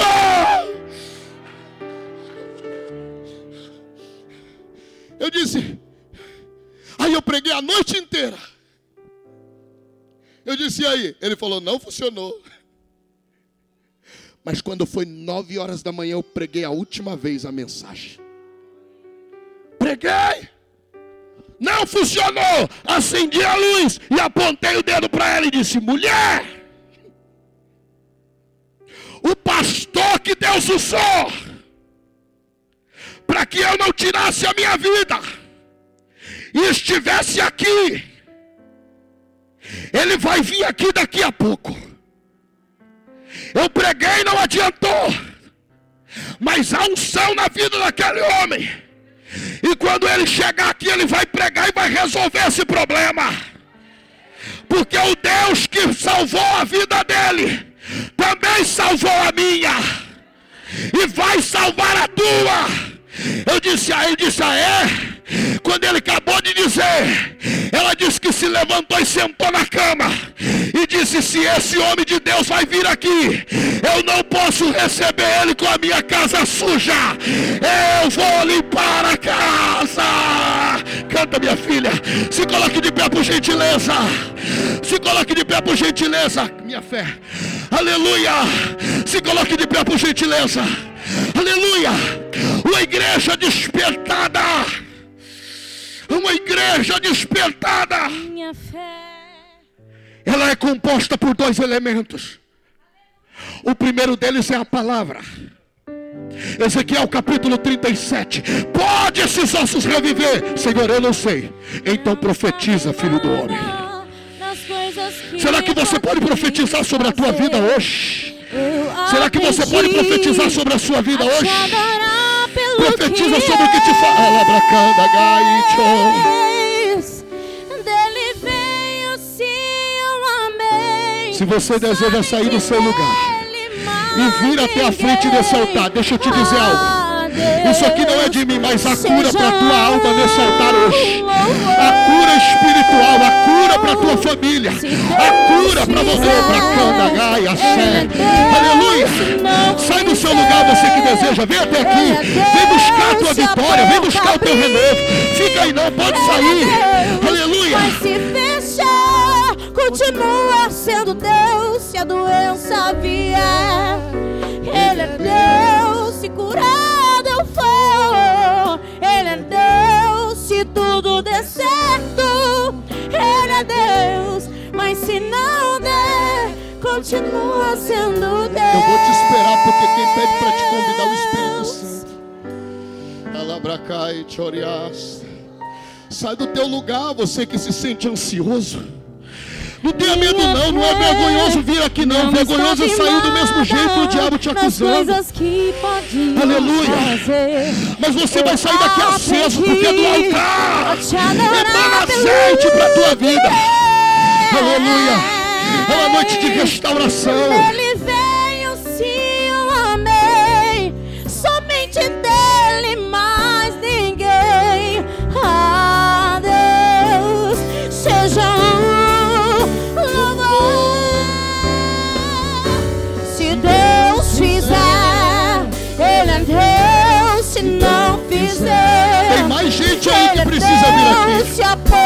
Aleluia. Venha. Ele é Deus. É a sua vez. Se fechar, Você é lâmpada, continua sendo você é a luz. Deus. Se a doença vier, Se a doença vier, Ele é Deus. Ele é Deus. Curado eu for, Aleluia. Ele é Deus. E se tudo der certo?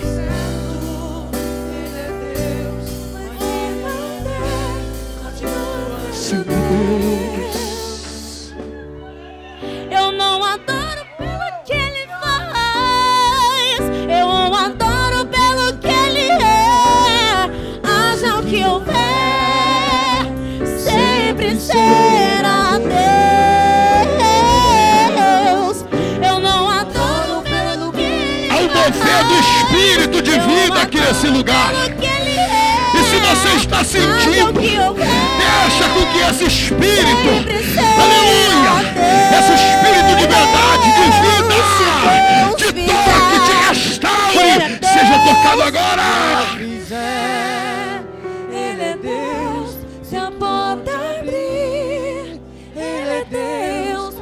Se fechar, continua sendo E se a doença Se a doença vier, Ele é Deus. Ele é Deus, E se se curado eu for, Alabracanda, gai. Aleluia. É mas se não Primeiro elemento, palavra. continua sendo Deus. Primeiro elemento, palavra. Porque tudo se fez pela palavra. E talvez você está dizendo que para você não tem jeito. Vamos mudar essa fala. Filho do homem, profetiza sobre esse vale. Profetiza agora. Você que está aí, estende as mãos para cá. Vamos profetizar vida sobre a cidade de Itu. Vamos profetizar vida sobre as nossas famílias, sobre os nossos projetos. Vai sendo tocado aí, vai sendo transformado aí. Aleluia! Segundo elemento é o Espírito no meio do povo. Sabe por que você está aqui está se sentindo bem assim? É o Espírito que se manifesta em nosso meio. Seja curado agora, seja liberto agora, seja transformado agora, agora, agora, agora. Faz quanto tempo que você não chora? Chora hoje. Faz quanto tempo que você não fala em línguas? Fala hoje. Faz quanto tempo que você não adora? Adora hoje. Levante as suas mãos, porque o Espírito já está trazendo vida. Já está trazendo vida. Já está trazendo vida. Já está trazendo vida. Enquanto eles cantam, você levanta a sua mão. E vai teu reino buscamos. Dá autoridade sobre a tua vida. Tua vontade seja feita na terra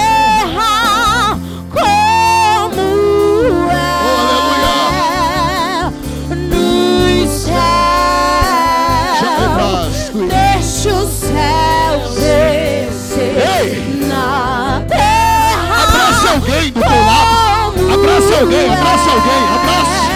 Abraço, prenderam o nosso abraço faz tempo. Mas chegou a hora de dar um abraço em alguém. Abraça alguém. Abraça alguém, isso. Abraça alguém. Abraça alguém aí, dê um abraço em alguém.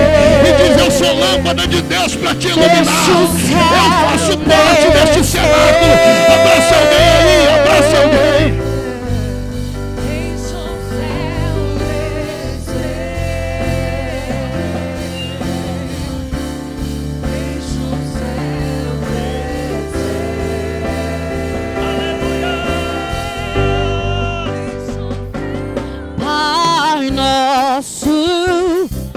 Estenda tuas mãos para cá, Estenda tuas mãos para cá. Santo é o Vamos apresentar essas vidas nas mãos do Senhor. teu o Senhor está dando vida nesta noite. Espírito Santo de Deus, juntamente com a tua igreja, nós apresentamos todos que estão aqui diante do teu altar. E diante do teu altar a tua obra está sendo feita. Porque vidas estão sendo restauradas, libertas, estão sendo renovadas. Espírito Santo, no nome de Jesus agora. Que toda cadeia caia por terra. No nome de Jesus Cristo. E que nesta noite, Pai, essas vidas que estão diante do teu altar recebam vida, suas lamparidas, recebam nesta noite luz. Em nome de Jesus, nós profetizamos,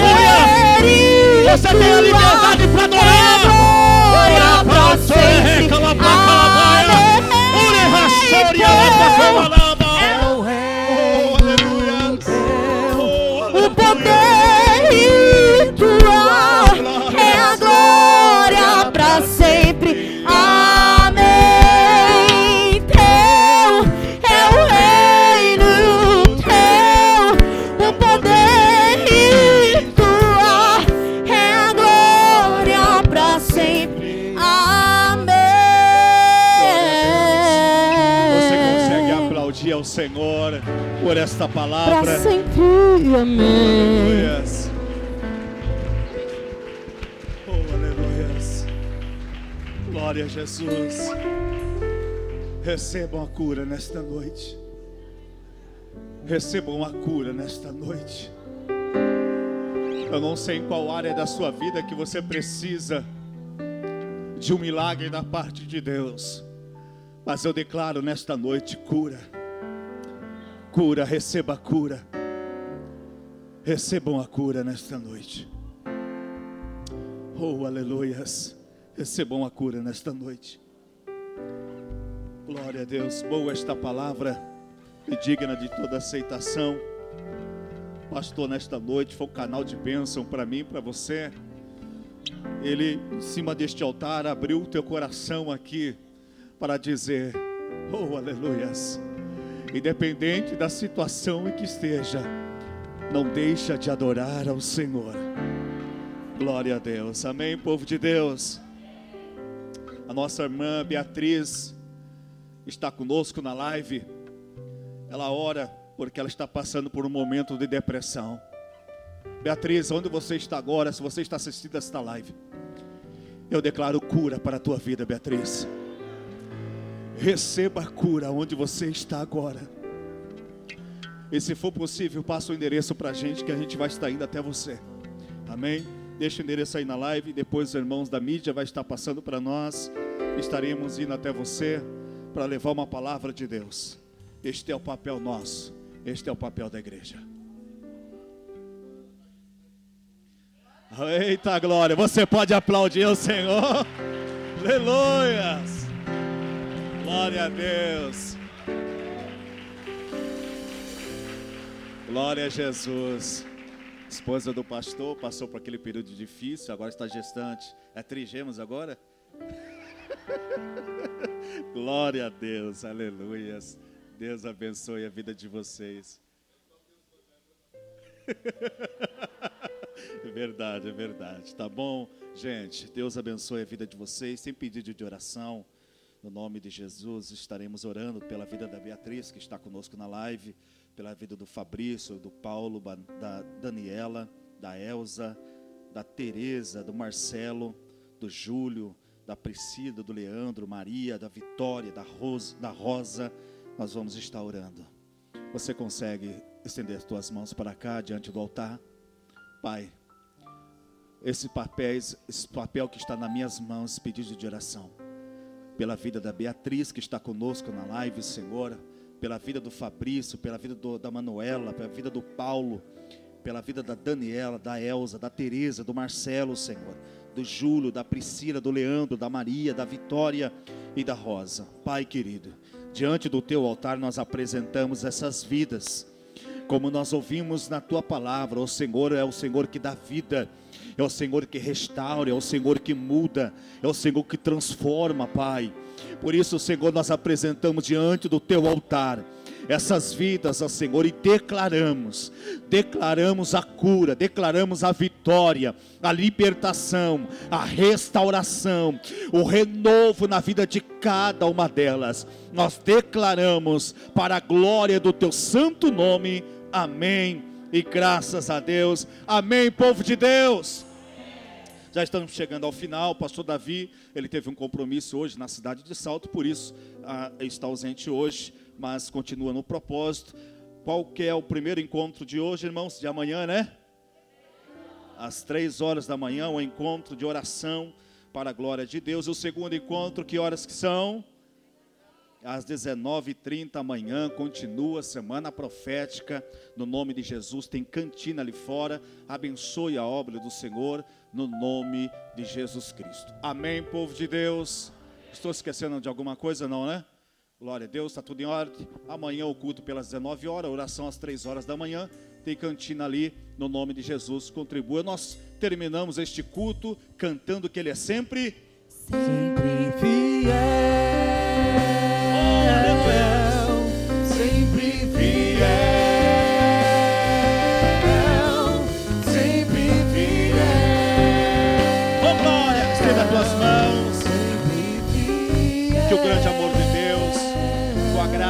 Nosso Senhor e Salvador Jesus Cristo e a doce consolação possa estar com todos nós, desde hoje, para todos sempre, e todos dizem: Está terminado.